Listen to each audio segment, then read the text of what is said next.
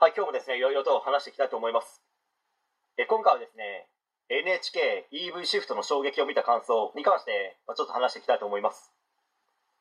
まあ、少し前にですね、放送していました NHK の番組 EV シフトの衝撃を見ての感想ですけど、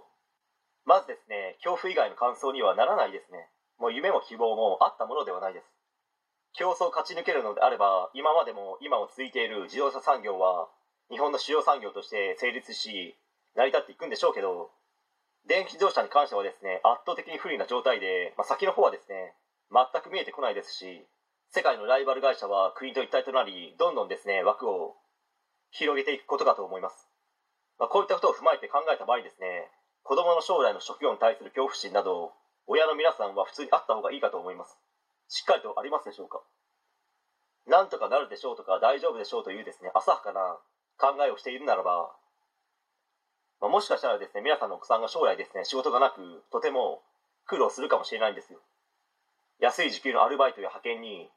人が殺到しすぎて仕事に就けない人が溢れる日本。まあ、そんな未来はおとぎ話だろうと思う人もいるでしょうけど、あながちですね、おとぎ話でもなく、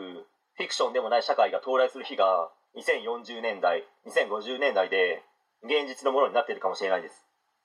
2040年代、2050年代はまさにですね、働き盛りと言いますか、今の子供たちが国を支えている中心の年代ですよ。まあ、その中でもですね、日々国のため、家族のため、まあ、自分のためでもいいと思いますけど、多くいることかと思います。まあ、ここで問題なのが、そのレールの上に存在しない人たちなんですよ。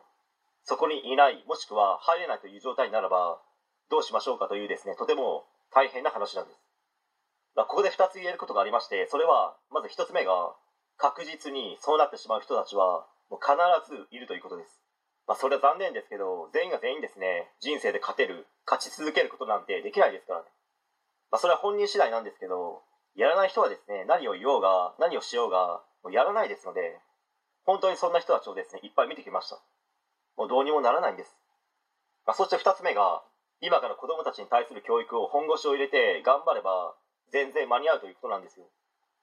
まあ、成果が出ない理由って何も学ばない、行動もしない、そして続けない。主にこれなんですよ。これさえしっかりとやっているならば、将来的な負担は確実に減るわけなので、今のうちにですね、打てる手は打っておきましょうという話です。はい。えー今回以上になります。ご視聴ありがとうございました。できましたらチャンネル登録の方よろしくお願いします。